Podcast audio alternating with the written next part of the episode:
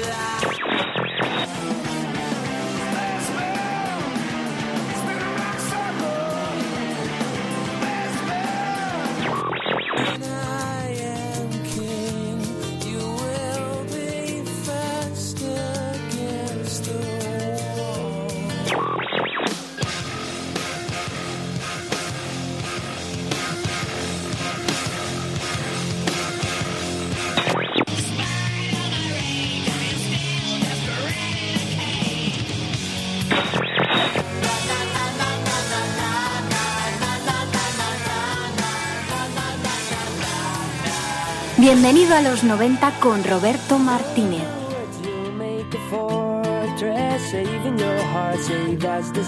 Buenísimas tardes, cuando se cumplen las seis y media sintonizas el 107.3 de la FM, sintonizas Radio Utopía.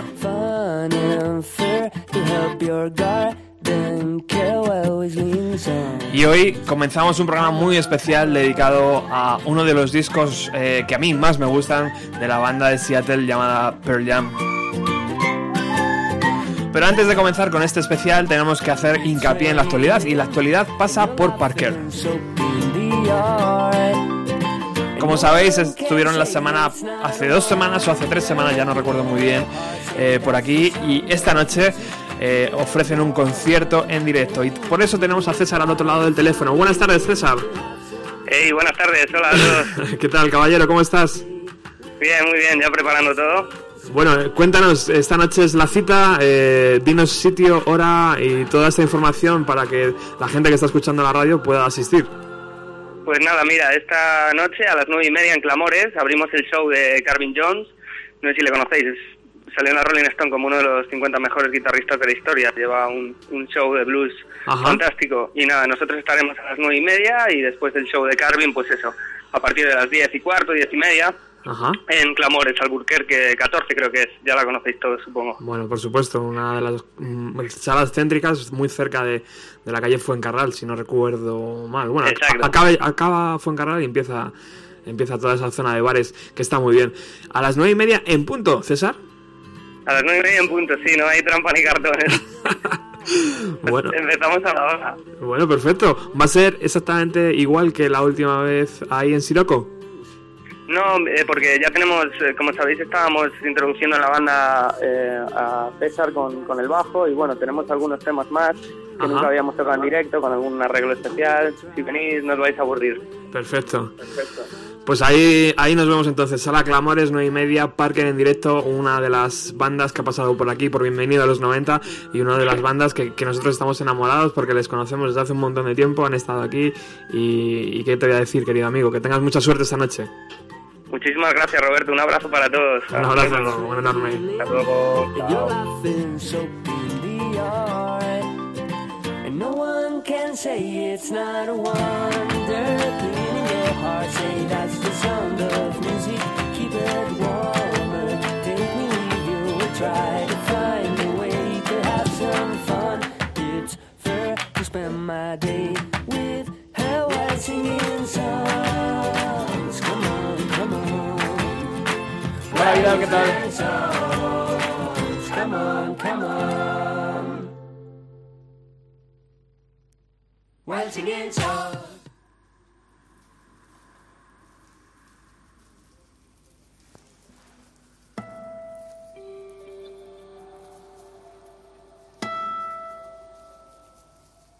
Y pasamos de Parker a Vidal, eh, todos los artistas.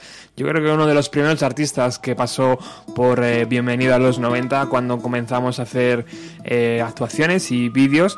y tenemos la suerte de que ha sacado LP eh, hace muy poquito, como sabéis, y esta noche lo presenta en Madrid, pero mejor os lo cuenta él. Muy buenas tardes, Vidal. Buenas tardes, Roberto. ¿Qué tal? ¿Qué tal, compañero, amigo? ¿Cómo estás?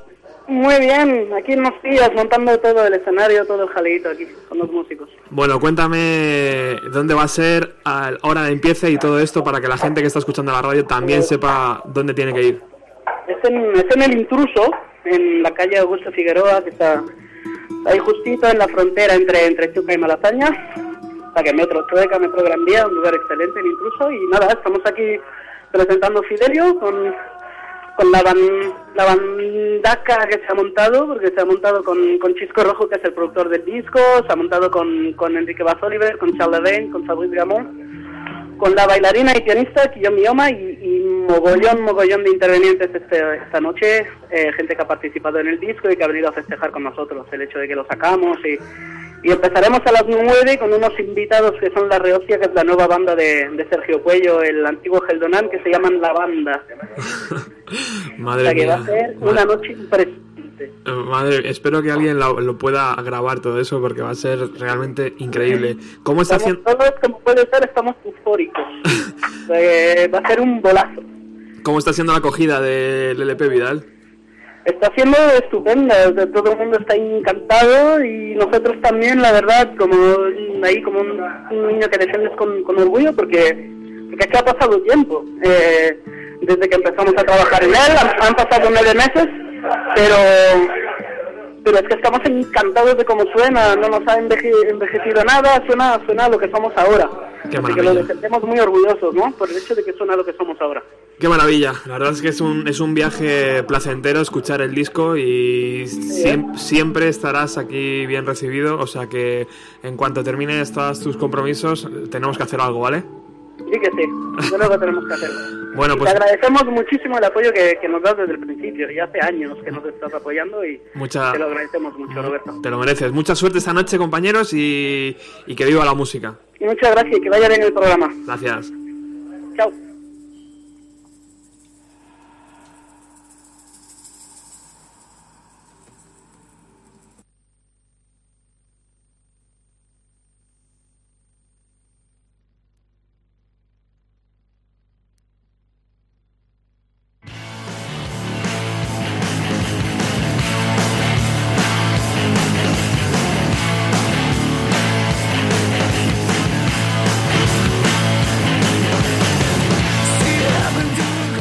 Sí, después de cumplir con las obligaciones y después de publicitar a toda la gente que pasa por aquí, por la radio, por la emisora y por el programa, comenzamos nuestro especial Jill.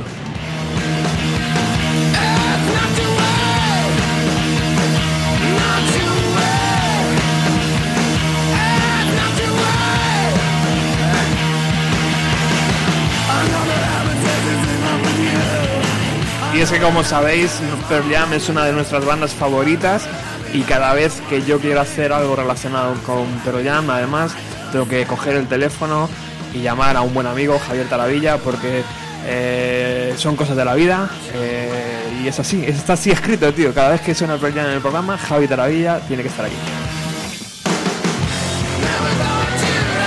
Con él hicimos un precioso homenaje al disco No Code, eh, editado en 1996, y con él tenemos que hacer el especial de hoy. Y por eso vamos a empezar con canciones de este No Code para colocarnos un poco en dónde estaba Pearl Jam.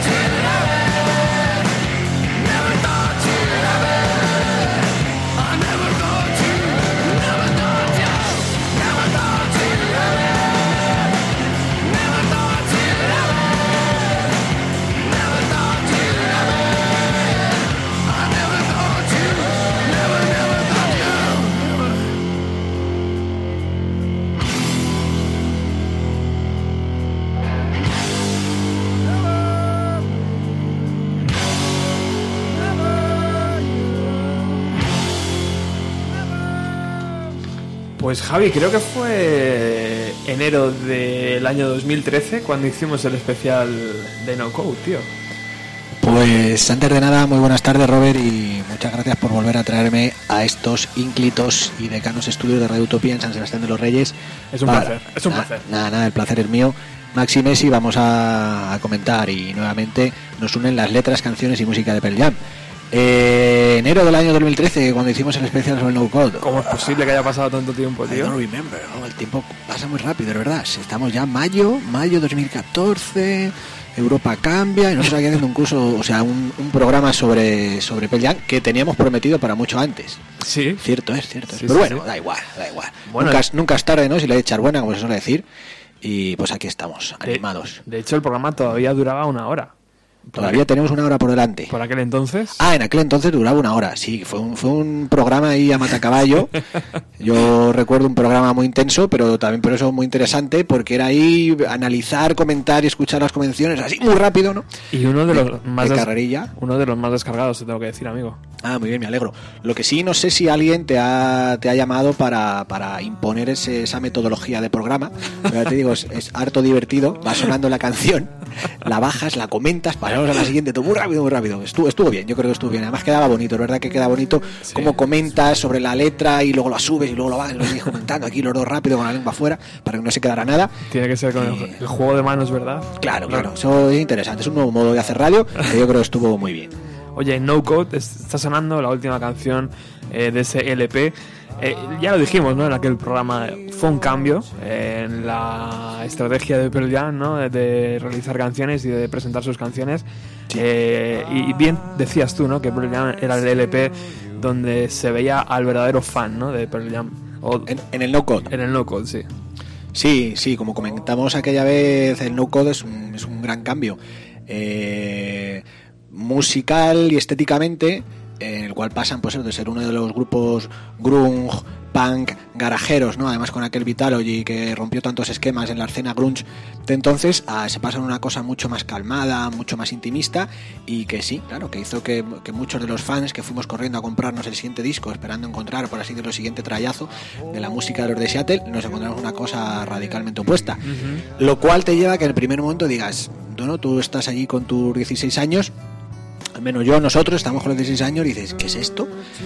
Y luego con el paso del tiempo lo vuelves a escuchar y lo degustas y es un disco excelente, excelente. A mí al menos lo parece, me he reencontrado con él con posterioridad y es un disco exquisito. Bueno, me, me volví a reencontrar con él al volver a reanalizarlo para el programa que hicimos, pero un disco exquisito, intimista, donde sigue manteniendo sus puntos rebeldes y la verdad es que muy bien. Y sí, eso genera, genera- generó un cambio, como ya comentamos, que bueno, que, que luego se trasluce también de cierta manera en este Jill, que, que si quieres pues ahora entremos a comentar. Sí, sí, porque recuerdas lo que pasó después de la salida de este LP, Javi. Pasaron por aquí, por España. eh, Pasaron por España y no vinieron a Madrid, estuvieron en San Sebastián, si no recuerdo mal. Exacto.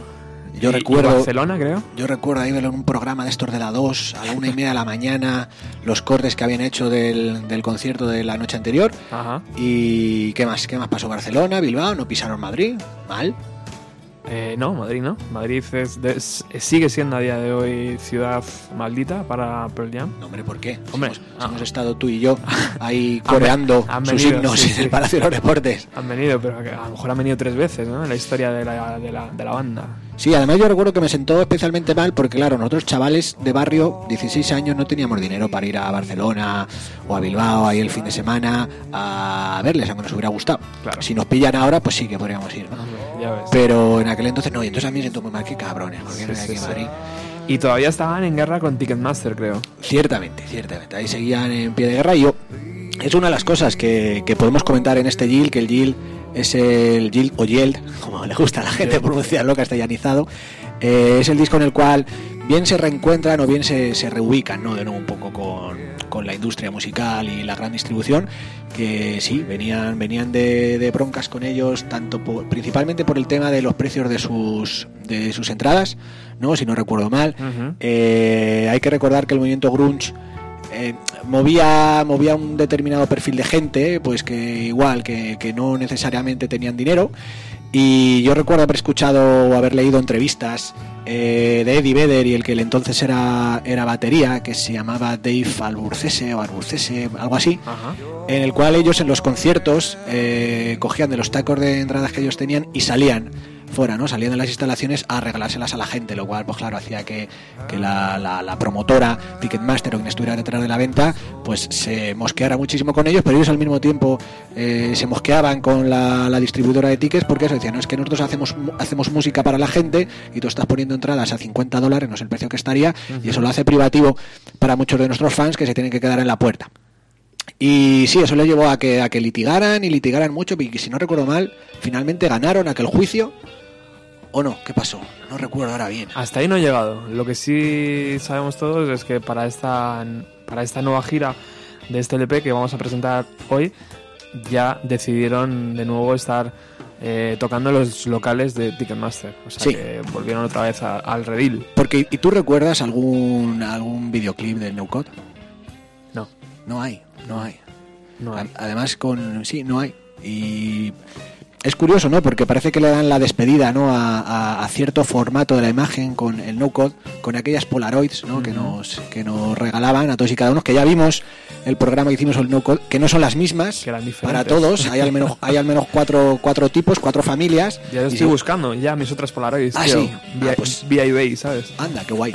Pues nada, cuando las encuentres, pues obviamente me, me llamas y me las enseñas. Sí, sí. Y sí, sí, era una despedida, ¿no? Del antiguo formato de comunicación. Ahí tenéis unas Polaroids porque esto ya no se estila, ¿no? Es- son, son obras únicas que vais a tener vosotros solo como, como compradores de este disco. Y ellos al mismo tiempo desaparecen de la escena promocional. Y para aquel disco parece que cual sus Polaroids, ¿no? Que ya es un formato que está, está, está de capa caída, que está desapareciendo, pues ellos desaparecen de la escena musical y no promocionan su disco ni nada que se le parezca, lo cual sí, volvemos a lo que decíamos al principio, fue como un como un do de pecho para los fans, ¿no? La gente que a partir de allí les que les ha seguido, les ha seguido de verdad, y hubo mucha gente que dijo, vale, estos tíos ya se han hecho mayores o se han vendido, les aparto, ¿no? Y a mí que me dejen con los tres primeros discos.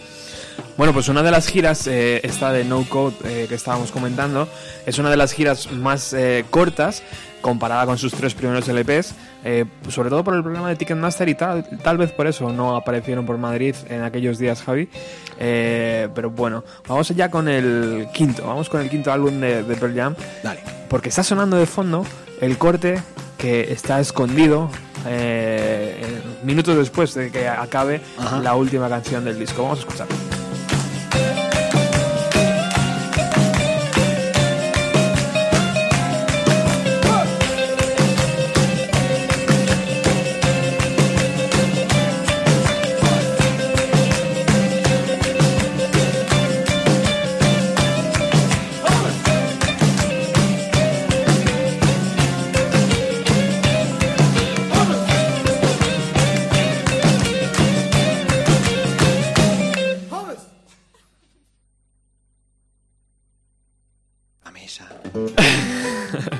Bueno, pues así, así termina este nuevo LP de, de la banda.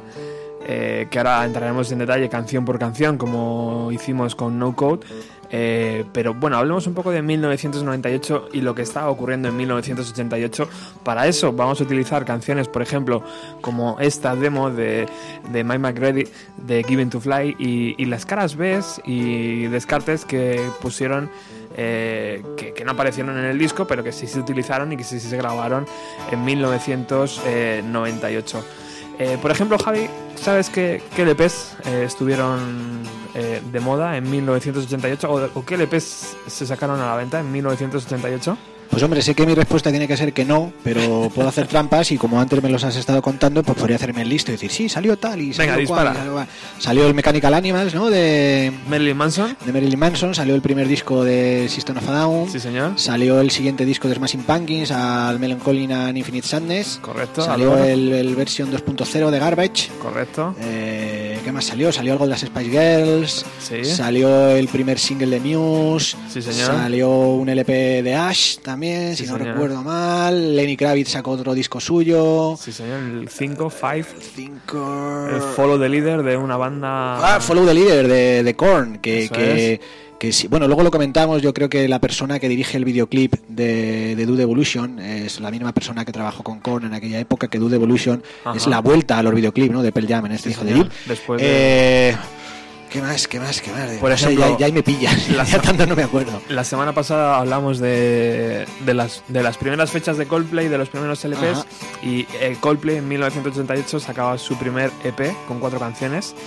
Eh, el- por ejemplo, tenemos por aquí el primer trabajo. Tú dices que es el único de Soulfly. No lo sé. Ah, es verdad, el de Soulfly. Tenemos que estudiarlo eso, ¿eh? Ahí me pillas, sí. Eh, Soulfly, más cabalera, se separa, ¿no? De Sepultura y saca un grupo ahí también muy bruto y muy enérgico. Soulfly, muy inspirado en Brasil.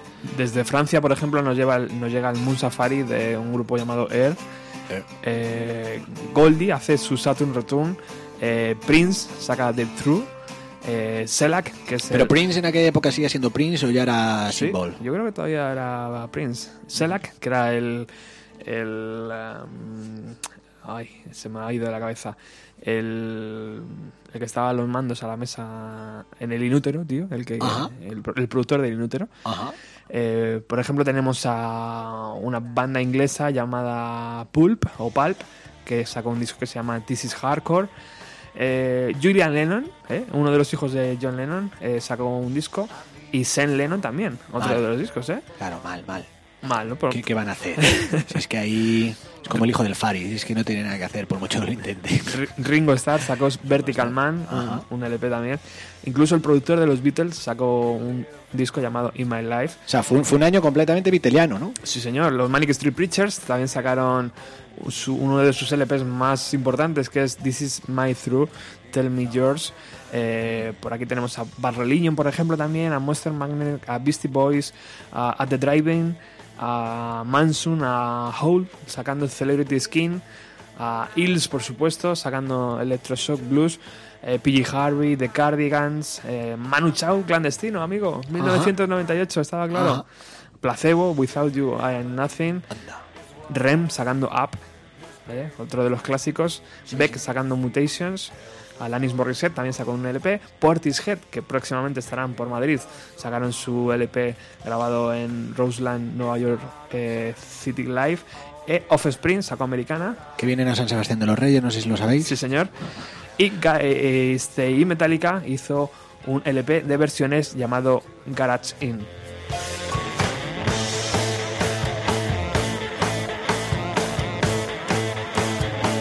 Y en 1997, si estabais al loro y teníais y habíais invertido 10, 12 dólares en, en- en el club de fans de Pearl Jam, os había llegado un single a casa con esta canción Happy When I'm Crying.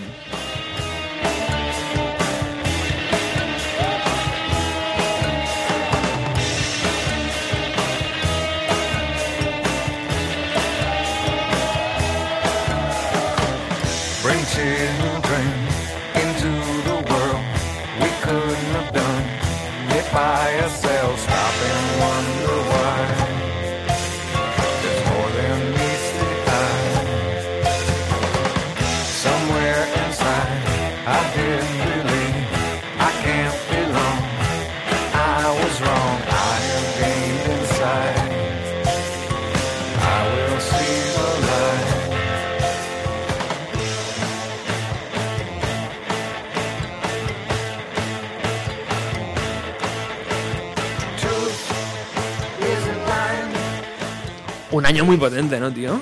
Pues sí, a la vista está que, que la industria musical no pasaba mal momento. Luego me dicen, eh, pero ¿por qué haces un programa dedicado a los 90? Joder, tío, simplemente con 1998 puedo estar aquí un año, tío, Sí, haciendo sí. programa. Sí, sí, sí, claro, ciertamente. Bueno, claro, además nos pilla a nosotros en una época ahí de adolescencia donde ya estamos abiertos a todos estos estímulos musicales. Sí, señor.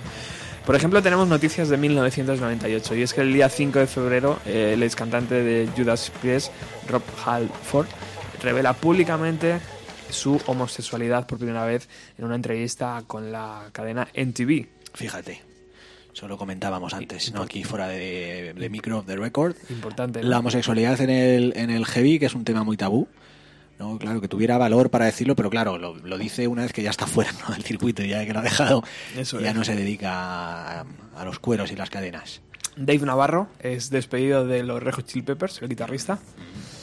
¿Por problema de drogas? Pues no sé, no sé exactamente si era problema de drogas. No creo, ¿eh? 3 de abril de, de 1998. Eh, Elton John es nombrado caballero por la reina Isabel II. Sir, ¿eh? Sir, Sir Elton. Fíjate. Eh, por ejemplo, aquí tengo que los organizadores anuncian que Lollapalooza, un festival que se celebra allí, no tendrá lugar en 1998 debido a la imposa- imposibilidad de firmar un importante acto principal. O sea que no consiguieron cabeza de cartel, ¿no? George Malkin, George Michael es arre- arrestado en un baño público Ah, en ¿Fue en el año Beverly 98? Hills. Sí, señor. Ah, qué bien. Beverly Hills, ¿eh? Sí, por tener una conducta Lasciva. impura, impúdica, sí, Sí. lasciva. A lo mejor estaba con el de los Judas. Fíjate, No. Fíjate, esto, esto que está que viene a continuación es, es muy curioso. La Asociación de la Industria Discográfica de Estados Unidos eh, dice eh, eh, lleva a los tribunales a una empresa llamado, llamada Diamond Multimedia eh, por para bloquear el lanzamiento del nuevo Rio PMP 300, argumentando que el reproductor de audio digital MP3 es un dispositivo de la piratería musical. Mm, fíjate. Qué curioso, ¿verdad? Sí, sí. Esto fue el 8 de octubre de 1998. Y la empresa se llamaba Diamond Multimedia. Diamond Multimedia que sacaba al, al mercado un LP llamado Rio. Un, un MP3. Ahora hay millones de MP3. Sí, sí. Sí, claro. Pero bueno, en aquel momento había que resistirse a lo que se venía. Y por ejemplo, la última noticia que tengo aquí es que el día 23 de octubre. Pero además todo en octubre. Todo lo que estás comentando pasa en octubre. Sí, no, no, no. Lo de Mi George- cumpleaños fue el 5 de octubre. Sí, oh, qué Sí. bonito, qué bonito. No, has hablado 5 de, no- 5 de enero, ¿no? Luego has Sí. hecho 8 de octubre, 23 de octubre. 7 de abril, lo de, Ah. lo de la conducta lasciva de, Ah, de- bueno, de Michael. Y el 23 de octubre, Sí. eh, Britney Spears saca Baby One More Time.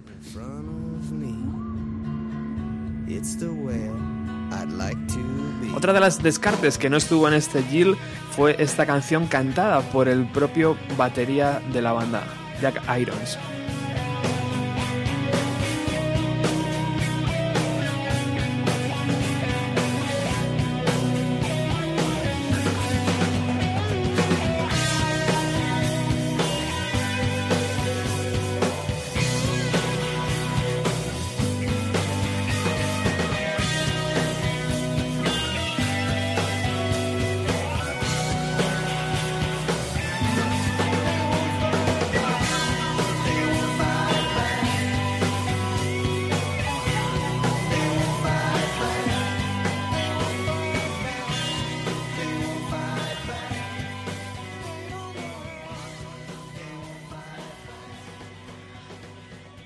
Qué bonito, ¿no? Que incluso el batería tuviera su hueco en este nuevo trabajo de Pearl Jam, aunque luego no se ha ido dentro de- del disco. Pero... Y, y te iba a decir que luego se largó o le largaron, ¿no? Al menos lo dejó. Sí, Jack Irons sale en el low code y entra el que ha sido batería, si no recuerdo mal, hasta ahora. Que es Jack- Matt, Matt Cameron. Jack Irons entra en el no code, hace este, este LP Ajá. y después de grabarlo, la primera de cambio, hacen conciertos por Estados Unidos y creo que se van a Australia Sí. y ahí ya abandona el grupo. Ajá. Y hasta el día de hoy es Matt Cameron, el batería de Soundgarden. ¿Y Jack Irons también por problema de drogas o no? ¿Será que yo hoy estoy con los problemas de drogas a los músicos de cine de los 90? Yo creo que no, tío. No, no. Tampoco, ¿no? Debe ser que tenía problemas ahí para viajar y para compaginar las giras. Con los Red Hot Chili Peppers. ¿Jack Irons estuvo con Red Hot Chili Peppers? Creo que sí. ¿Antes o después? Sí, Bueno, es yo creo que en algún momento. Bueno, sé que te gusta el cine y por hacer ya un último repaso a 1998 te voy a decir algunas películas, Javi, que, que estuvieron en cartelera. Venga. Por ejemplo, en 1988, si ibas al cine, te podías encontrar con el show de Truman, Mm, peliculón. muy buena, eh, con la película de Expediente X, que aquí hemos comentado muchas veces. Yo la fui a ver al Cine Royal. Ajá. Saludos desde aquí al Cine Royal, que ya no existe. Se entregó la cuarta eh, secuela de Arma Letal. Ajá. ¿no? Estuvo también en el cine Godzilla, Onda. muy buena, ¿eh? Eh, Algo pasa con Mary, que también fue muy comentada en la época. Sí, es verdad. Eh, la vida es bella, eh, buena película de Roberto Benini. Eh, ¿Conoces a Joy Black? No, no le conozco, no le conozco. Con Brad Pitt.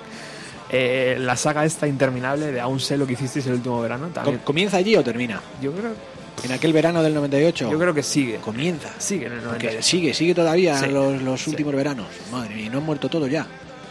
No, todavía no. no. Y por aquí tengo, por ejemplo, Grandes Esperanzas eh, con, con con Gwyneth Paltrow. Y eh, Los Vengadores también, ¿verdad? The Con- Avengers. eso es, con Uma Thurman. Y por último, las Spice Girls sacan la película llamada Spice Girls. Spice Girls.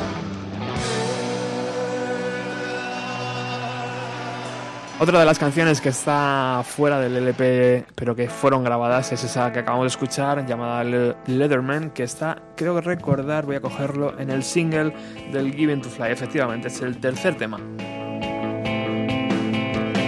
Y esta que está sonando y que también está grabada en directo es una canción llamada U y que está dentro de su segundo single, ¿no? ¿Verdad, Javi? Que sí, que es Eso es. Wishlist.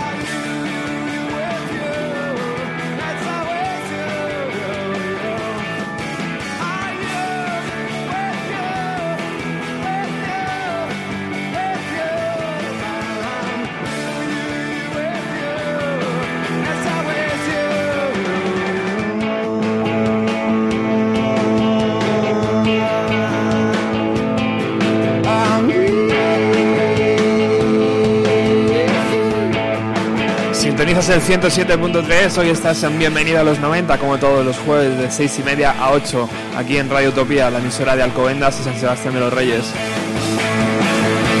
También puedes sintonizarnos a través de www.radioutopia.es o descargar el podcast cuando te venga bien.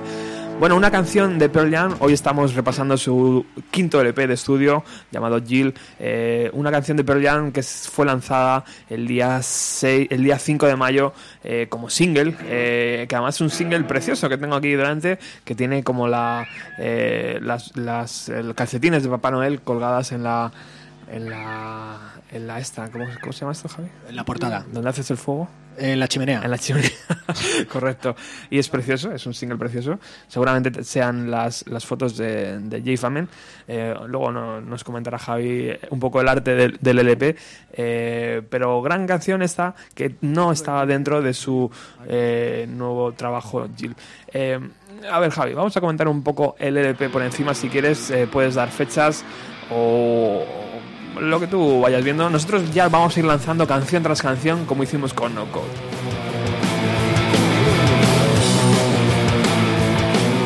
Desde luego lo que sí podemos destacar es que 1998 fue un gran año para la banda y para los fans de la banda, porque teníamos por un lado el disco eh, oficial, eh, luego después sacaron un disco en directo y tercera y por tercera eh, sacaron un DVD donde se podía seguir el proceso de creación del LP, o sea que fue un año completo, ¿no, Javi?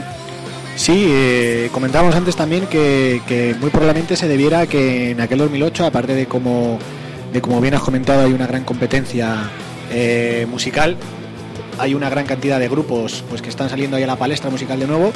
Es cierto que Pearl se vuelve a, reencontrar con, bien con la industria, bien con la gran distribución y tras el silencio que comentamos al principio, el no code, tras ese disco calmo, tras esa renuncia a participar en los circuitos tradicionales, aquí con el Jill vuelven y parece ser que, que expresión de esa intención de volver a incorporarse y volver a posicionarse en la industria musical es que sacan un, un directo, sa- sacan este disco, Ajá. luego sacan un directo que es el Lives on Two Legs y luego sacan exactamente el, el- el vídeo eh, o making of de cómo de cómo fue la grabación del Jill. Además también comentábamos antes que claro, un Live on Two Legs como muy enérgico tras nuevamente el, el tercer disco que es como calmo Sí, ellos vuelven con este directo, pero si no, no, que, que sepáis que seguimos aquí dando energía y transmitiendo energía con la portada, además de este, de este directo de Lives on Two Legs, que sale ahí, pues, se entiende que es Eddie Vedder cantando, ¿no? se entiende que es un- la mano de Eddie Vedder y Sí, en la portada, eso es. eh, bailando pues en el escenario en alguno de sus conciertos, entonces sale esa imagen borrosa, ¿no? con esa, esa sensación de locura, esquizofrenia, de rapidez. Además, si, si lo abres, tío, tiene un montón de carteles que son preciosos, la mayoría de carteles Ajá. de conciertos de Pearl Jam y, Sí. por supuesto, fotos ilustrativas ¿no? de los directos.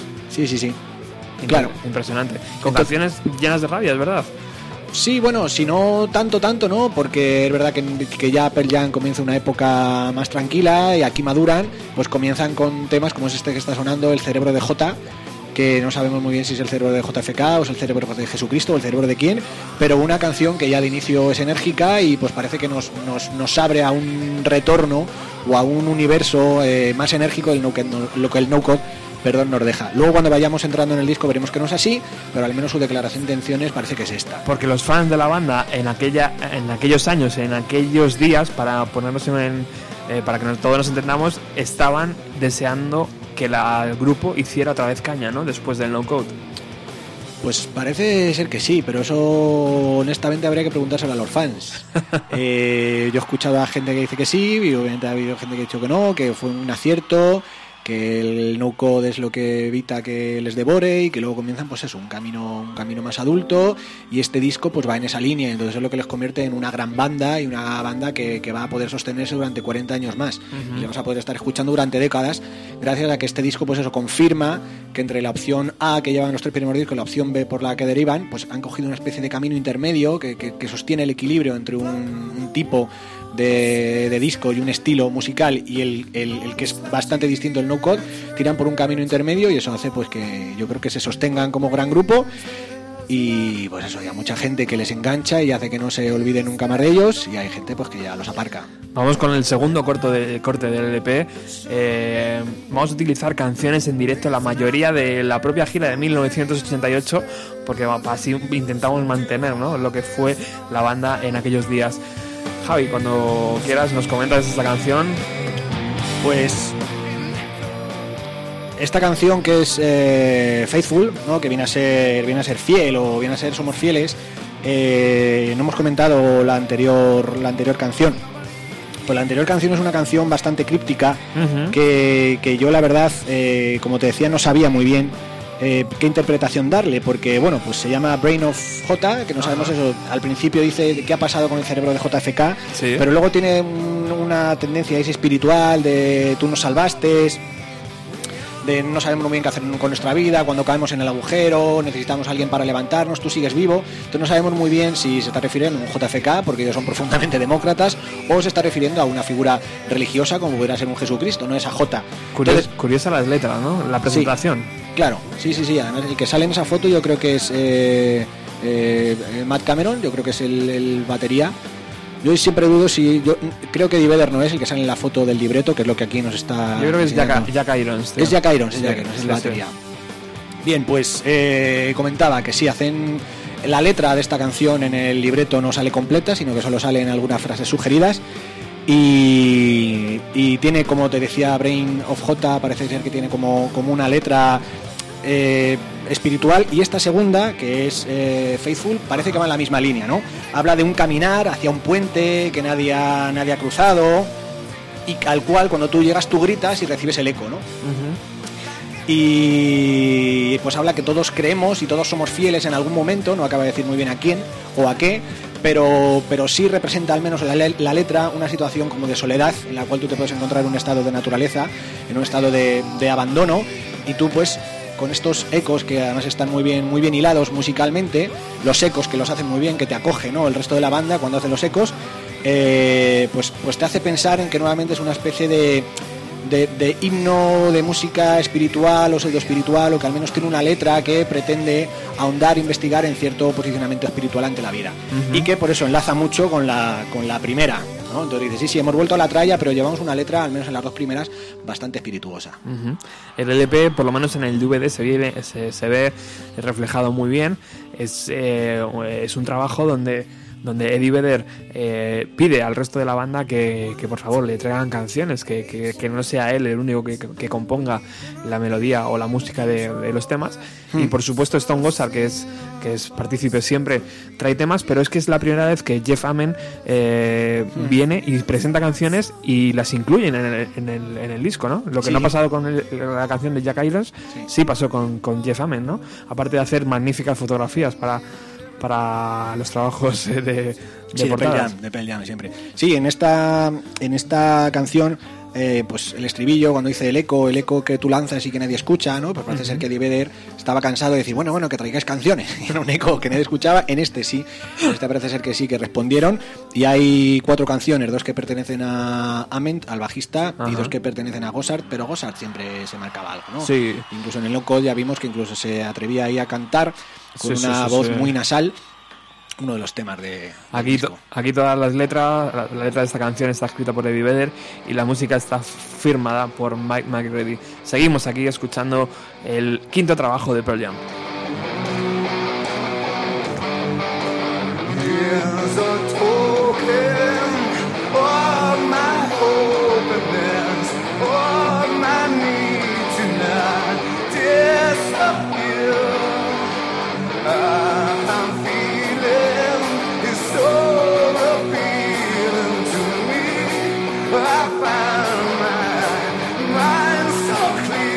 Clear. No Way, una de las canciones que firma tanto la letra como la música Stone Gossard, Javi. Eso es, eso es, eh, sin camino. No, sin camino, no hay salida o de ninguna manera. Y volvemos, volvemos a lo mismo que, que podemos analizar. Otra que la, la- la letra viene un, Sí. un poquito al principio y ya está. Sí, ya está. Te da- te dan tres sugerencias y el resto tú te lo imaginas. Que está aquí eh, Roberto enseñándome los, las fotos que trae el libreto. Sí. Hay una curiosidad de este disco y es que supuestamente en todas, absolutamente todas las fotos que aparecen en el libreto aparece el símbolo del ceda al paso o la señal de ceda al paso que es el símbolo un poco de este, de este disco, ¿no? que es el Gil. Y es muy pequeñito, ¿no? Entonces, ¿Has, has encontrado todas? Pues no, la verdad que no. Pero ellos dicen, incluso hay una página donde te, te- indica dónde está. Así que pues podemos animar a, a los y las oyentes, a los fans, que si que lo sí. tienen, que si lo tienen, pues que lo busquen, porque seguro que la mayoría de ellos no, no lo han sabido. Y está, Sí. supuestamente en todas las imágenes está. Eso es. Y, y aquí volvemos, volvemos a, como las canciones anteriores, pues volvemos a, a- a una letra que dice que solo necesito que haya alguien ahí para mí, solo necesito que estés ahí delante para mí. Y con un estribillo además muy recurrente, ¿no? que insiste una y otra vez en, esa, en ese clamor, ¿no? en esa petición. Pero al mismo tiempo eh, dice, necesito que, haga, que haya alguien para mí y voy a dejar de marcar diferencias. ¿no? Entonces, nuevamente no sabemos muy bien a qué se refiere, si está, si está refiriéndose a una cuestión amorosa, si está refiriéndose a una cuestión nuevamente pseudo religiosa, ¿no? ¿Dónde está un Dios? Yo no quiero diferenciarme de él, o me siento un tipo especialmente raro, necesito que haya alguien a mi lado, voy a dejar de ser diferente, ¿no? Eh, amores, divinidades, no queda muy claro tampoco. Pero bueno, eso es eso yo creo que es lo interesante de Pearl Jam. a, a este tipo, a joder, a- no, no, no, a Dylan, a Dylan Ah. le han ha sido nominado, si no recuerdo mal, eh, alguna vez al Nobel de Literatura. Yo creo que con las letras de David Vedder, al menos en poesía, alguna vez habría que hacer algo parecido. Porque además eh, este disco eh, se inspira en, en- en- en tres libros, o mejor dicho, en dos libros y un personaje. Se inspira en el libro Ismael de, Da- de Daniel Quinn, que es un autor americano, el cual yo no he leído. eh, que tiene un libro, pues eso, que se llama Ismael, que es un libro también de una búsqueda del espíritu, la espiritualidad a final del siglo XX y el equilibrio con la mente. Luego se inspira también en El Maestro y Margarita de Mikhail Bulgakov, que ese es un libraco al cual recomiendo que vaya todo el mundo corriendo a la biblioteca y lo coja, porque es una joyita de la literatura del siglo XX. Y luego al mismo tiempo está inspirado en Bukowski, que es un poeta sucio, un poeta muy sucio. Y luego hay una canción eh, más adelante que está, está compuesta, inspirada por una frase que Son Penn le pasa a Guy que le contó Bukowski. Y bueno, luego podremos hablar de ello. Entonces, ese, ese es como el ambiente espiritual en el cual se van a desarrollar, se van a desarrollar todas las letras. Un libro de búsqueda espiritual, un maestro y Margarita, que no lo he contado, pero es eh, el demonio aparece en Moscú en los años 20 y empieza a hacer de las suyas y luego Bukowski, pues que es un, un poeta posmoderno, pues ya sabemos un poeta de los poetas malditos, de los poetas de los poetas urbanos, de la soledad, de los poetas sucios, de la poesía sucia que se podría llamar. Entonces, es ese, ese es el contexto espiritual, no religiosidad, un demonio que aparece y al mismo tiempo poesía sucia, ese es el contexto parece ser estético en el cual el disco y las letras eh, se vienen a desarrollar. Eso es lo que está lanzando Pearl Jam a sus fans, ¿no? En 1998. Sí, yo creo, yo creo, esto habría que hacer un día un- una tesis doctoral y hacer una competición completamente sesuda, pero, pero yo creo que el, el gran mérito de Pearl Jam como banda es que hace encajar perfectamente la sonoridad, o sea, la ejecución musical de sus piezas con lo que intenta decir en sus letras. ¿Cómo encaja? ¿no? Antes hablábamos en Faithful los ecos, ¿no? Cuando justo cuando él dice que llamas un eco que nadie responde, cuando cómo la banda responde ya no solo con los coros, sino con la música, cómo consiguen hacer unos ecos verdaderamente verdaderamente buenos y yo creo que son de las bandas que, que mejor lo hace, es decir, cómo a través de la música es capaz de transmitirte el estado emocional que las letras también parece que te sugieren. Qué bueno. Escuchamos de fondo Giving to Fly, el single presentación de este LP que fue lanzado justo un mes antes de- de- del- del álbum, el día 5, el día 6 de enero de 1998.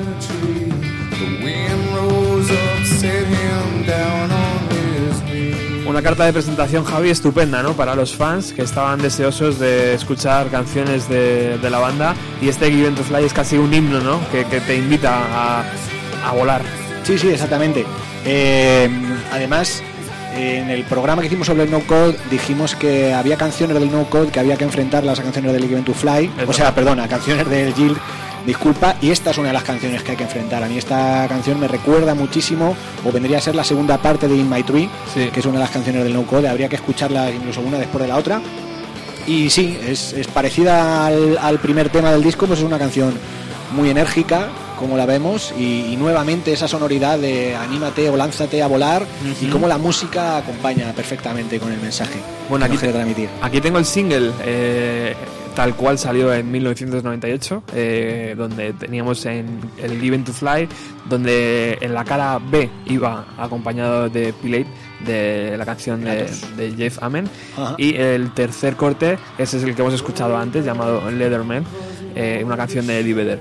Eh, Javi, ¿qué me tienes que decir de este single y sobre todo del arte de este single, tío?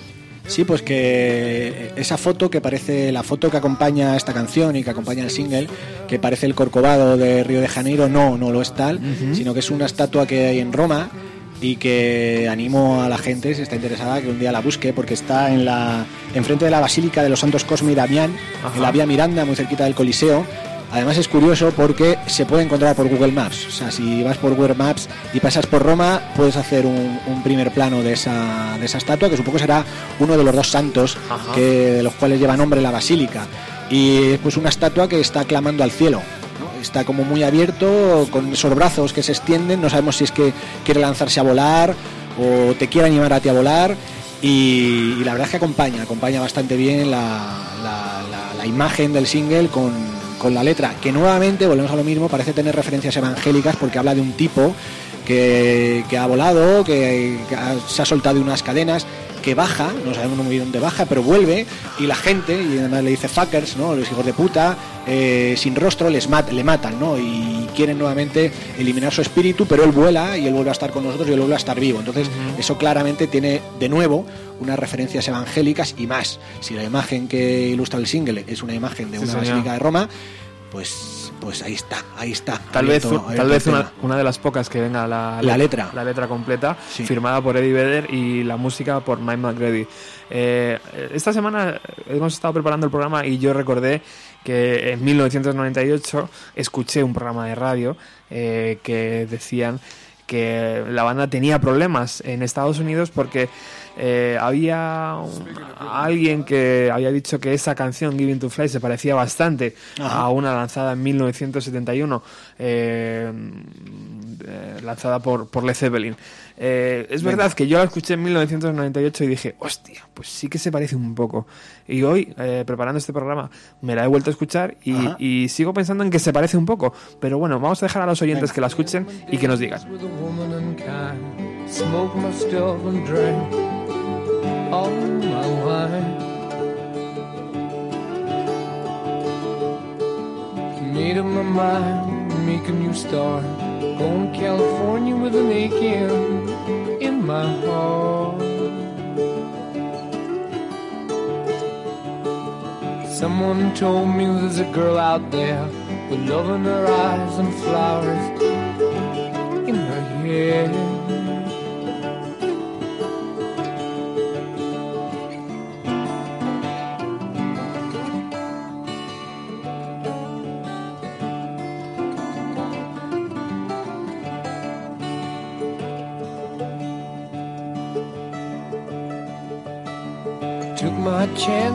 Se trata de una canción eh, bajo que sacaron que sacó Led Zeppelin bajo el título de Going to California y que para Javi, por ejemplo, eh, eh, no es para nada similar a la Given to Fly. Ahora escuchándola de nuevo parece que un poquito, ¿no? Pero poquito. no sé, pueden tener parecidos razonables.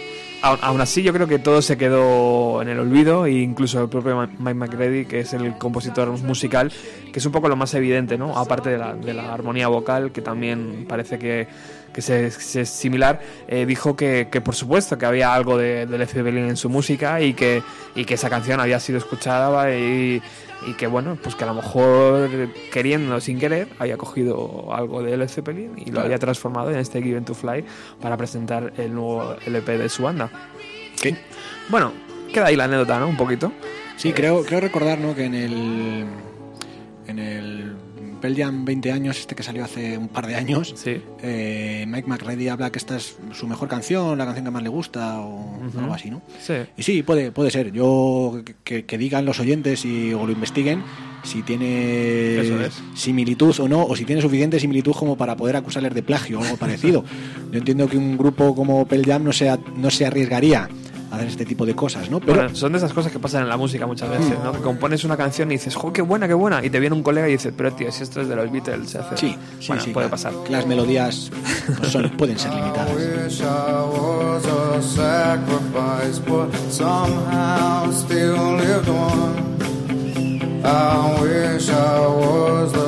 Seguimos con los directos de Pearl Jam y ahora vamos a un corte que también es una canción fantástica de este LP y que es, como hemos dicho antes, el segundo single.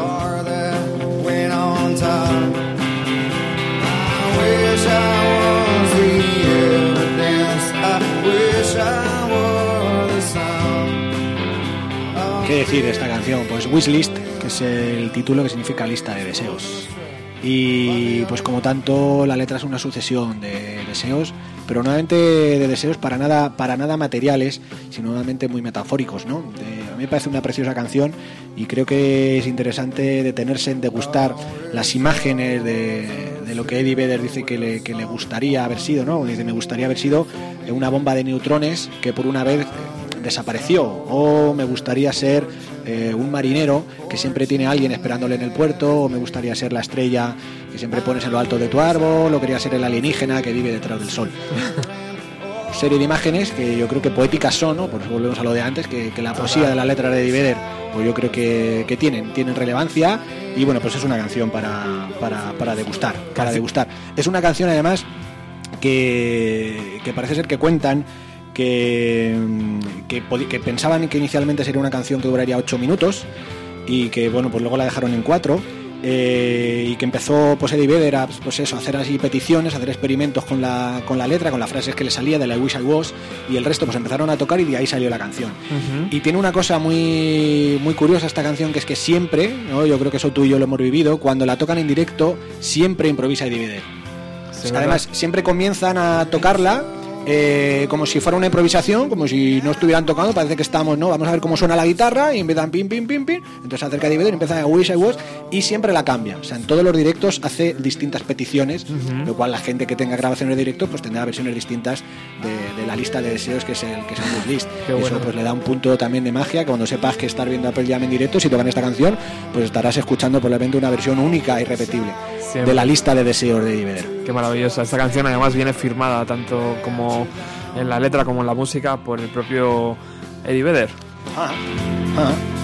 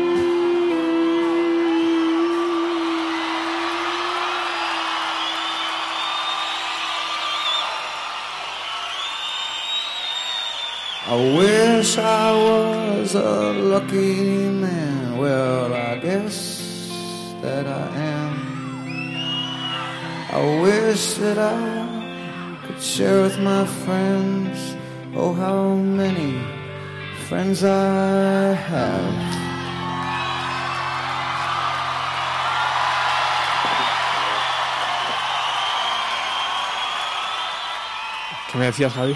que, que escuchamos esa frase, que esa frase es improvisada. O sea, esa frase no está en el disco, que ha dicho, dice que, que ojalá pudiera estar sentado con sus amigos, ¿no? Que tiene muchos amigos. Claro, pues la gente le jalea. "Ay, Hombre, por supuesto. Eh, segundo single de este Jill, eh, lanzado el día 5 de mayo de 1998, es el que tengo aquí y la fotografía está firmada por alguien llamado Mar Van S. No sabemos quién es, algún amigo de la banda. Y como cara B está la canción que hemos escuchado al principio del programa, llamada U, y que Pearl casi nunca toca en directo.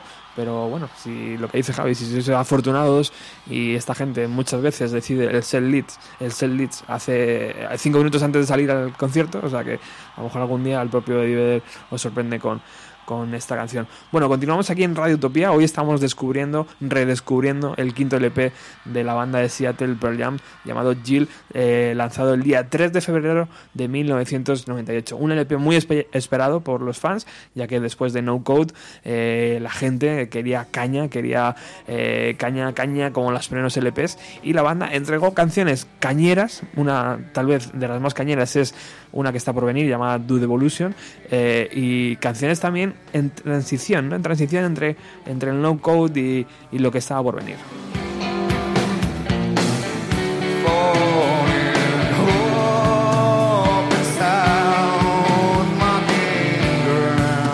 Vamos con una canción eh, firmada por el bajista, ¿no, Javi? Por Jeff Ament. Sí, así es, así es.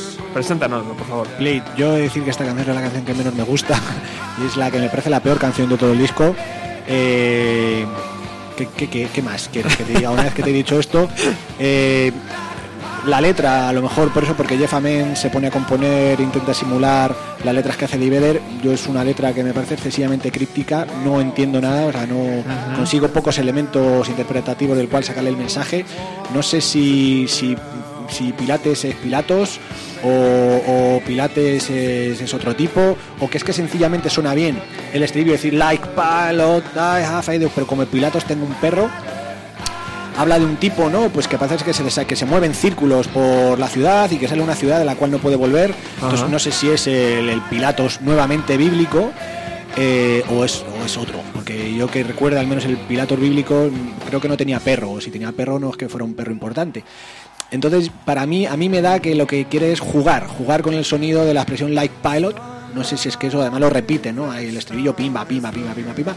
Y no sé si es eso, el, poco el juego que quieren hacer con la canción. El resto ya te digo, me parece, me parece una canción malucha. Bueno, de hecho, esto nos, nos sirve a lo mejor para ilustrar ¿no? cómo estaba Pearl Jam en 1998 cuando decide eh, Eddie Vedder abrir un poco el, el- el- eh, la, el puño compositivo, ¿no? Y decir, bueno, aquí podéis componer todos y podemos hacer eh, que Pearl sea un grupo no solo de, de- no solo mío, ¿no? Sino que todo el mundo componga y que sean buenas canciones. Tal vez eso, por eso dejaron esta canción, ¿no? Eh, en el LP. Aun- Es verdad que, que la escuchas y no, no transmite mucho más, una sucesión ahí de, de- de acordes y tal, pero pero tal vez a veces se necesita ¿no? El- abrir un poco el puño y abrir un poco el grifo para que la gente esté a gusto ¿no? en la banda. Sí, sí, sí, puede ser, puede ser. A lo De mejor, hecho, de hecho, en el DVD, perdona, eh, lo comentan, ¿no? Dicen, joder, es que nosotros teníamos una especie de, de miedo, ¿no? A Eddie Vedder. Y no sé por qué lo... Fíjate, que viéndolo ahora ya es una tontería, claro. Pero en 1998 parece que entre ellos todavía la situación no era muy, muy de colegas, ¿no? ya Era- llevan cinco discos y cientos sea, de kilómetros a la espalda. era una cosa ahí un poco rara, ¿no? Sí, sí. No, no tenían, no, no se podían acercar tan, tanto a Eddie Vedder, a Eddie Vedder como, como parecía. Así que, pero bueno, eso también le pasa a los genios, ¿no? Muchas Sí, veces eh, se, se encierran ahí en su mundo.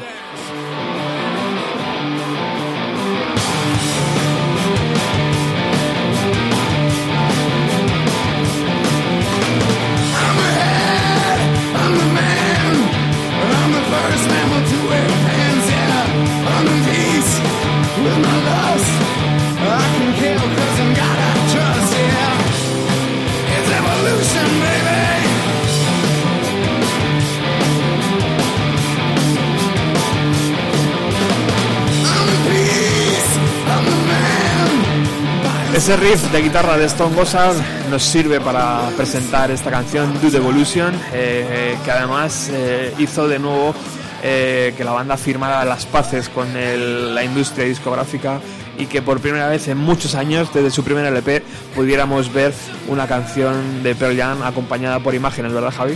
Sí, sí, eh, un tema potentísimo, lo estamos escuchando de fondo, que no sé por qué no lo, no lo convirtieron en single, a lo mejor no lo convirtieron en single, pues dijeron, no, no, es que nos guardamos el as bajo la, manga, bajo la manga perdón, y lo vamos a convertir en un videoclip.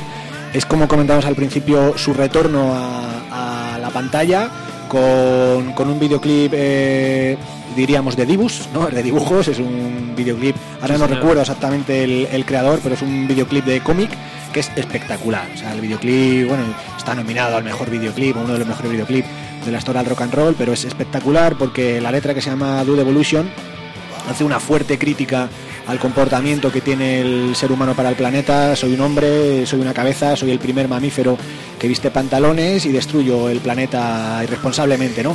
Entonces hace una sucesión de imágenes eh, muy representativas de, pues, de, distintos momentos de explotación de la humanidad, de la explotación hacia la, hacia la humanidad y de la explotación hacia el planeta, muy fuertes y además muy bien hilado, muy bien hilado. Entonces el, videoclip es espectacular, al igual que con el maestro y Margarita, decíamos correr todos a la biblioteca por él. Este es un vídeo que hay que correr a, a buscarlo en Google y disfrutarlo porque a mí, ven, ahora escuchándolo todavía se me ponen los pelos de punta. Cómo las imágenes acompañan la sucesión rápida de riffs y de letras. Y cosa para, para escuchar y disfrutar. Además Akira ya había hecho el papel, ¿no? Ya nos había Akira ya había ya había sido lanzado y- y, ya estábamos todos familiarizados con esa serie de dibujos, ¿no? Sí, sí. Y, y nos atraía bastante. Así que Pearl Jam yo creo que unió un poco las dos cosas, ¿no? Sí, sí, sí, sí. Y sí, espectacular. Se hace una crítica del, del hombre, y me, me apuras del hombre varón, del hombre varón industrial o del hombre varón industrial militar del siglo XX y critica el antropocentrismo, critica tanto la, fiebre tanto de los nazis como de los comportamientos religiosos como del apartheid. Es, es un temazo y como bien se escucha, Eddie pues lo canta con una rabia pues que anima a bailarlo.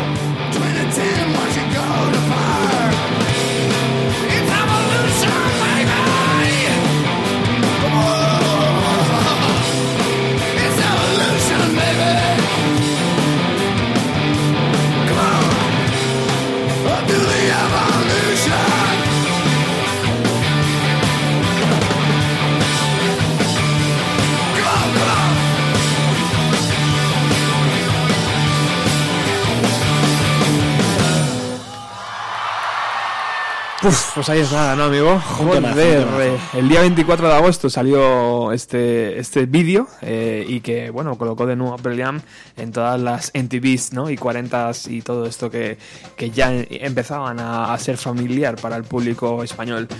Vamos con la siguiente canción. Javi, es una canción extraña. Sí, muy extraño. Yo no he cogido la, la versión en directo, sino que he estado rebuscando por la red y me he encontrado con esta versión, que es la versión demo eh, Sí. que Jack Iron preparó y que, bueno, se asemeja un poco a lo que está en el EP, pero es un poco un poquito más larga y un poquito diferente. Cuéntanos un poco si sabes algo de esta canción. Sí, pues que para empezar se entiende que no tiene título. En el, en el sí le han puesto título que es Red Bar, eh, pero en el, en el disco, en el libreto, si no recuerdo mal, viene con un punto rojo. Sí, señor. Y se identifica como tal. Es la canción supuestamente del punto rojo. Sí, señor. Y aunque bueno, luego si buscas en internet, pues eso es identificada como Red Bar, pero según los sitios hay sitios que es Red Bar, en otros sitios que es de color red, o en otros sitios que es Red Dot, que yo entendería que claro, punto rojo, ¿no? Claro. Y qué te diría yo? Pues que son de estas rarezas que le gusta meter a Apple Jam en sus discos, en todos los discos, le gusta meter una canción ahí con cajitas, haciendo soniditos que no sabemos muy bien a qué viene. Sonidos hawaianos, a Sí, sonidos hawaianos.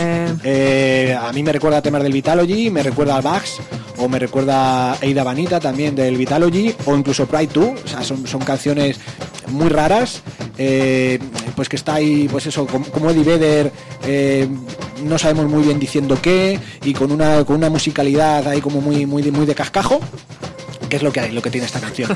Entonces, pues ahí está. Es, es una de esas extrañezas, aunque luego hay también otras que van en esa línea, pero es una de esas extrañezas que a Apple Jam siempre le gusta incluir en sus discos. Bueno, tanto como, como la canción que cierra, ¿no? Como Sí, esa sí, canción llamada Humus, eh, que Pe- pe- Pero, es que tú escuchas esto, o sea, es, es que están haciendo ritmos con el, con el, con el tambor de detergente y con el bote de colacao y con un xilófono. Vamos a escuchar un poquito.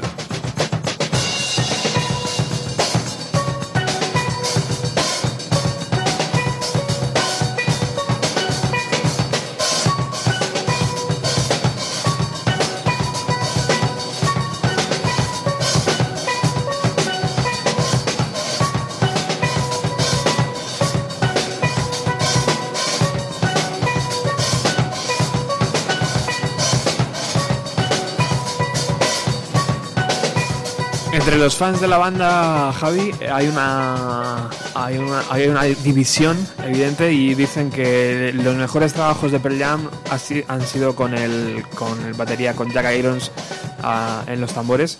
Eh, otros dicen que no, que completamente estaban con Matt Cameron, eh, con el actual batería. Eh, lo que sí es verdad es que este hombre terminó de grabar Jill, se hizo Estados Unidos y creo que que Australia y terminó, terminó su aventura con la banda.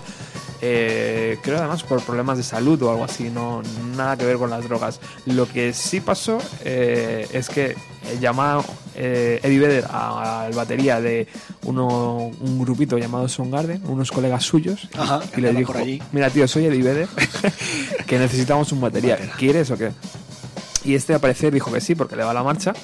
Y, en- yo creo que en tres o cuatro o en una semana eh, se aprendió un número de canciones horrible, ¿no? Como 80 canciones explicaba Matt Cameron. Eh, pero fíjate, ¿no? A día de hoy se hizo la, la gira entera de presentación de Jill eh, por Europa y a partir de ahí pues ha sido el batería cabecera ¿no? del Pearl Jam compartido con Soundgarden cuando lo que pasa es que luego Soundgarden se separó entonces ya aprovecharon ¿no? y estuvieron más con él y ahora Soundgarden ha vuelto y está compaginando las dos, las dos bandas ¿no? este hombre no tiene vida tío Tienes, está detrás de la batería todo el rato Eh, ¿tú con cuál te quedas? Oh, no, no, no puedo quedarme con ninguno. complicado ¿eh? Sí, muy complicado, hombre. Dicen que Jack Iron es un poco más. eh, tiene, tiene un toque diferente, ¿no? Te hace más envolvente la canción que Matt Cameron. Matt Cameron es más directo, ¿no? Es más. pum, pa. No, no sé. No sabría, no sabría decirte. Si bien la, la batería de este, de este disco es una batería para escuchar de lejos. O sea, yo estos días volviéndola a escuchar para, para, para venir aquí al programa y preparármelo, eh, son de estas baterías que no se escuchan hasta que te alejas. Y cuando te alejas y estás en otro extremo de la casa, es lo único que se escucha. Si escuchas el bombo, lo escuchas perfectamente. Pum, pum, pum, pum, pum, pum, pum, pum. Y cuando te acercas ha desaparecido. Eso a mí siempre me parece meritorio. En los montajes o al menos en la ejecución de las baterías. En esta canción entero que hemos escuchado no es así. Bueno, dejamos ahí punto rojo o, o como sea esta canción. Ajá. Continuamos con Jill. Out on the single blindness, we will be turning up in the street, off in the songs that you write. Thinking Otra de las composiciones propias de tanto música como letra de Eddie Vedder, Javi.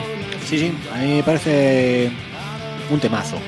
Frente al anterior, a lo mejor es porque vienes con el ánimo bajo, ¿no? De la anterior canción que han estado haciendo ruiditos con el tambor del detergente.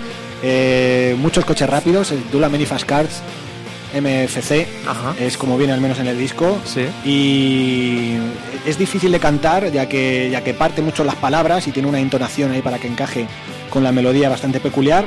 Eh, y vuelve a tener una letra muy críptica, ¿no? Como Pilate o como Pilatos, pues que habla de una chica que sale con su coche y que ve que no hay salidas y entonces todo desaparece.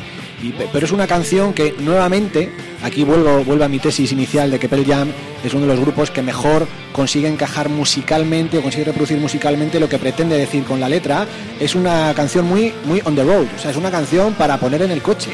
Es una canción para poner, yo me imagino yo, yo que he estado en Estados Unidos un par de veces y he ido, he correteado por el coche por ahí, es una canción para tú ponerte por una carretera estadounidense. Porque- Subir el volumen, ¿no? Sí, sí, es porque es, es que escuchadla, o sea, la batería, es que es una, es una canción on the road, o sea, es para llevar en la carretera.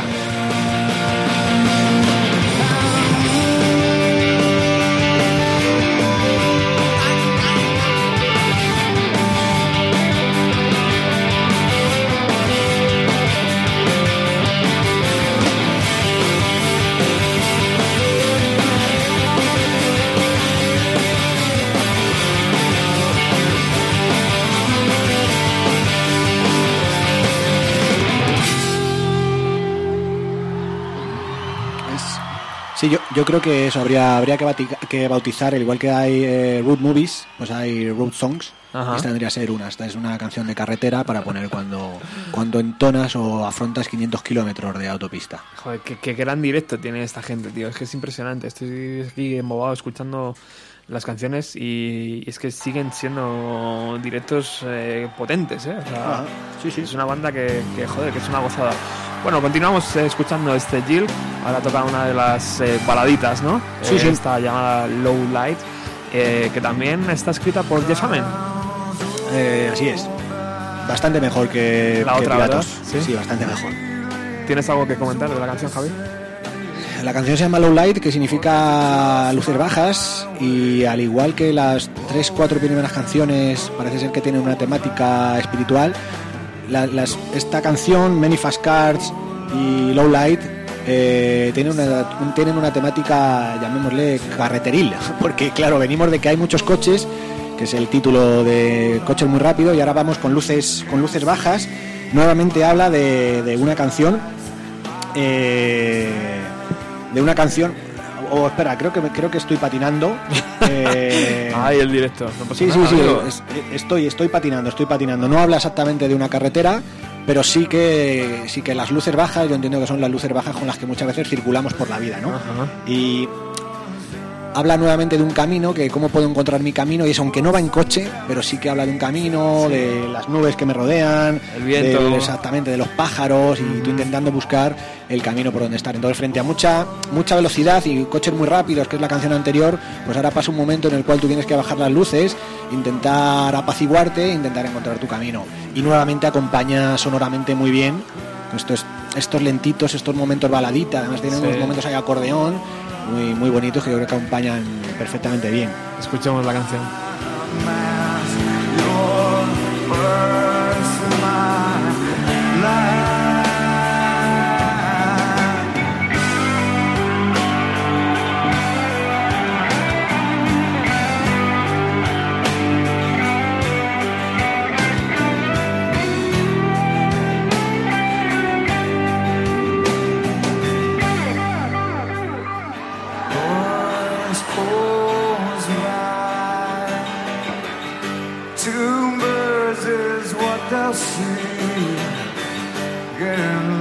upon earth.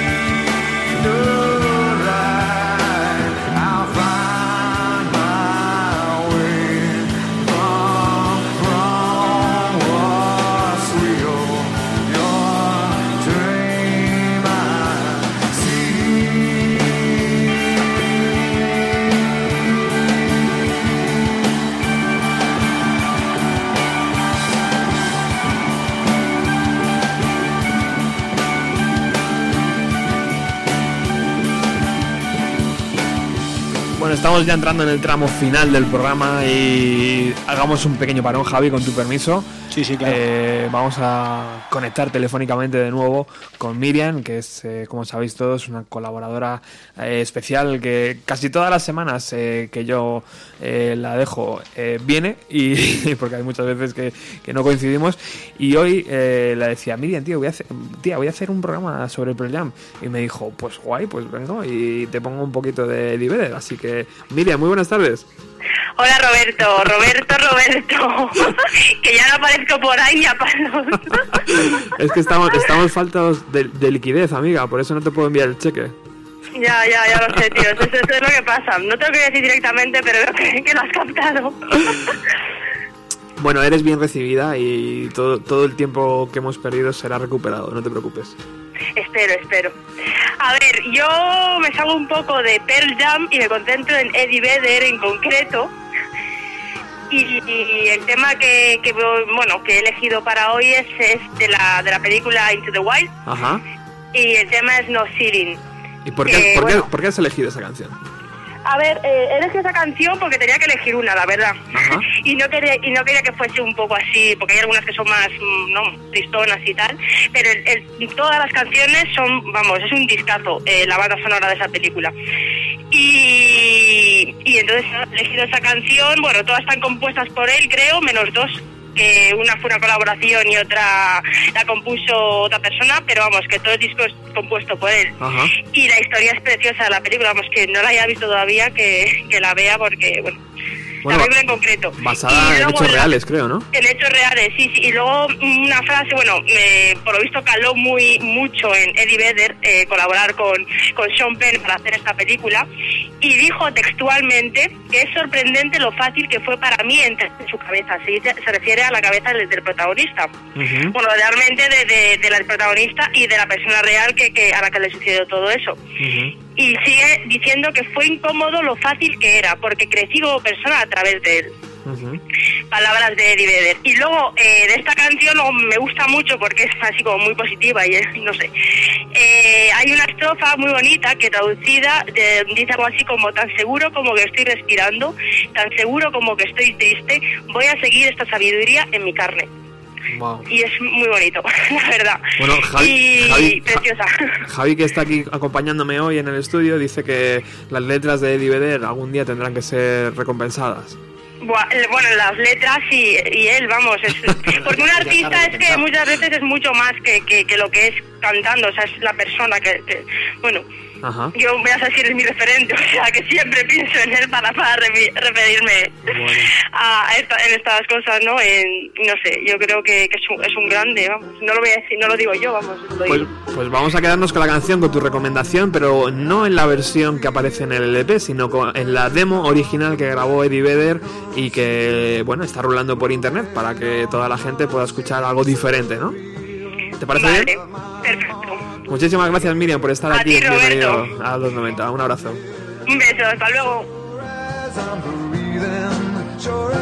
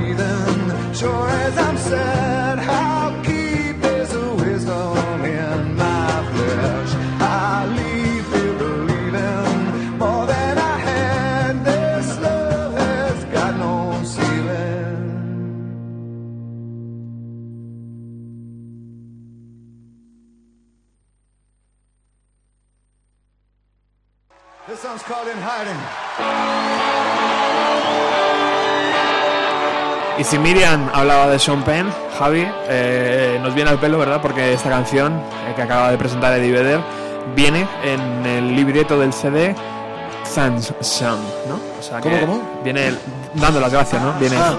ahí, un y, y el nombre de, de- de Sean Penn. Eh, cuéntanos un poco sobre esta, esta canción y por qué Sean Penn está aquí. Pues Sean Penn está aquí porque parece ser que Eddie Vedder se inspira para crear esta letra, que es In Hiding, que viene a ser algo así como, como en lo oculto o en clandestinidad, mejor dicho, lo cual es muy bonito, ¿no? Con lo, justo con la que nos ha presentado Miriam. porque claro, de, de Into the Wild, en lo salvaje, luego pasas a lo oculto o a lo clandestino, ¿no?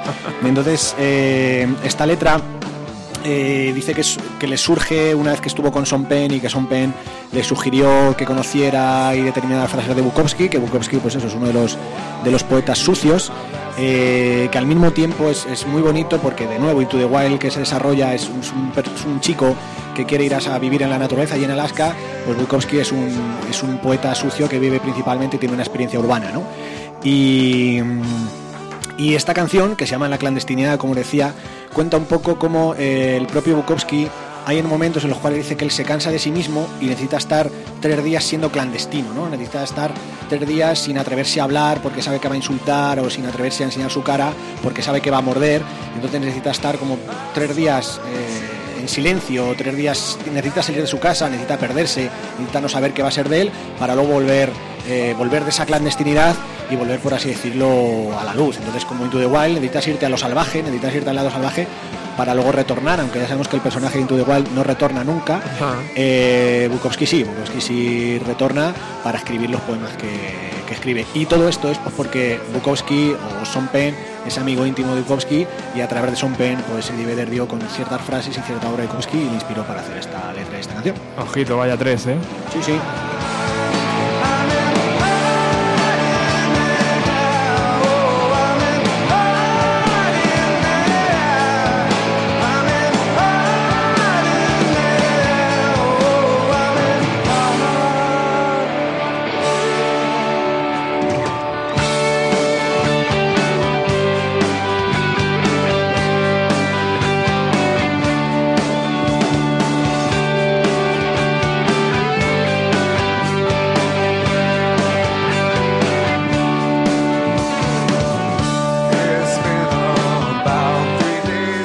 Los datos importantes y que se nos ha escapado es que este disco está producido por Brendan O'Brien, el productor también cabecera de Pearl Jam. Los ha producido todos, ¿no? Yo creo. Eh, todos hasta, hasta Jill, que dejó de producir eh, discos de Pearl Jam, entonces Binaural eh, ya no estaba producido por él y volvió justo, eh, yo no sé si fue el disco que se llama Pearl Jam, el de Aguacate, ¿cuál es? hace dos años, tres, ¿cuánto fue hace eso? No hace más, ¿no? Sí, más, más. ¿El aguacate? Pues volvió ahí. Ah, volvió ahí. Brendan O'Brien se fue en Jill y volvió con el aguacate eh, en la carrera de Pearl Jam. Y también es una- un dato curioso, pero joder, dicen muy bien ¿no? de cómo estaba la industria, y es que este Jill era el último álbum de Pearl Jam lanzado en formato cassette en los Estados Es Unidos. verdad, es verdad, eso no te lo he mencionado. Qué bueno, Lo ¿eh, es el último disco que sacan en casete. Joder. Para los románticos del formato. Las Polaroids, se despiden las Polaroids en el no code y aquí se despiden del casete. Además, nuevamente jugando con unas imágenes distintas si te compras el cassette, así que compras el CD. Y sí, era una curiosidad, no recordaba. Sí, Qué sí. bueno.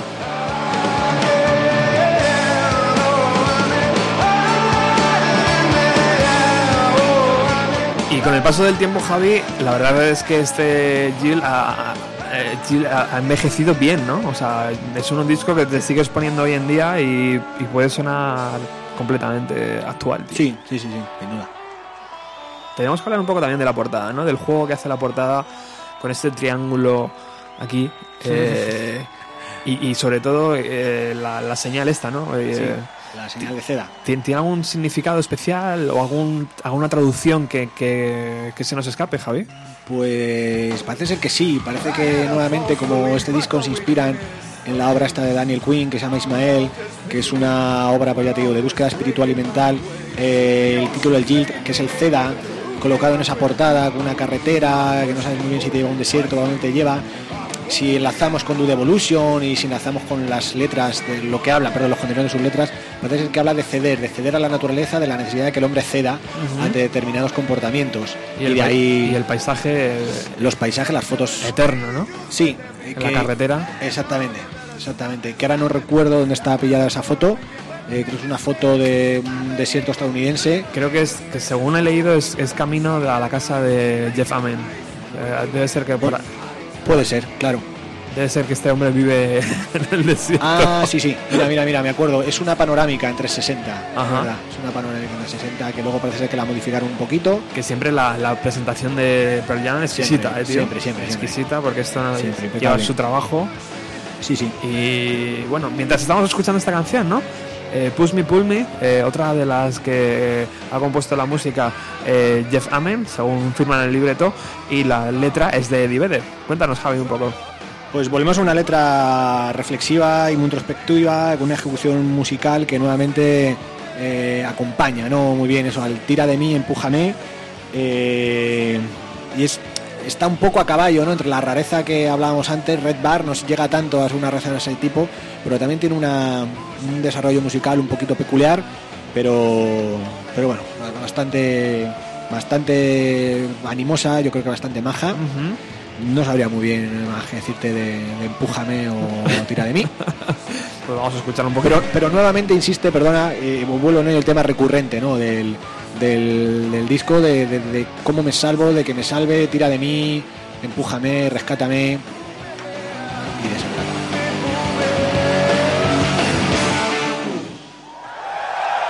Wow, mira, justo acabado ahí. Eh, hablamos un poco de- del vídeo, si quieres, mínimamente, porque nos tenemos que despedir ya. Pero este single video theory eh, es un DVD, pues. Igual que sus presentaciones del CD son espectaculares, pues la el DVD es bastante normalita, ¿no? O sea, viene el DVD, no viene nada por dentro, y por fuera pues viene el nombre de la banda, eh, quién lo ha producido y quién, y quién le ha hecho todo esto. Una portada bastante normalita, como de cartón, ¿verdad? Y bueno, pues ahí es la primera vez que podemos enterar en las tripas ¿no? de Pearl Jam y ver cómo, cómo componen. Y es es súper divertido, ¿no? Porque ves ahí un montón de velas, un montón de guitarras puestas ahí en el estudio de ensayo. Es muy divertido cuando llegan ellos, ¿no? Y meten la tarjeta para fichar Sí, como sí, si fueran unos trabajadores en, en la fábrica. Sí, sí. Eh, pero sí que nos hace ver eh, que, que, que- que- el mundo Pearl es real, ¿no? O sea, ya Sí. nos, ha- nos deja acceder, tío, a algo que parecía cerrado. Sí, sí. Y, y bueno, pues es, es, eh, os lo recomiendo a todo el mundo, incluso buscándolo por internet está subtitulado y es algo que dura muy poquito, unos 40 minutos y que te Mm. hace entender exactamente eh, de qué va esto. Eh, nos despedimos con esta canción, Javi. Coméntanos un poco, que- porque es una de mis favoritas. ¿Ah, sí? ¿Por qué?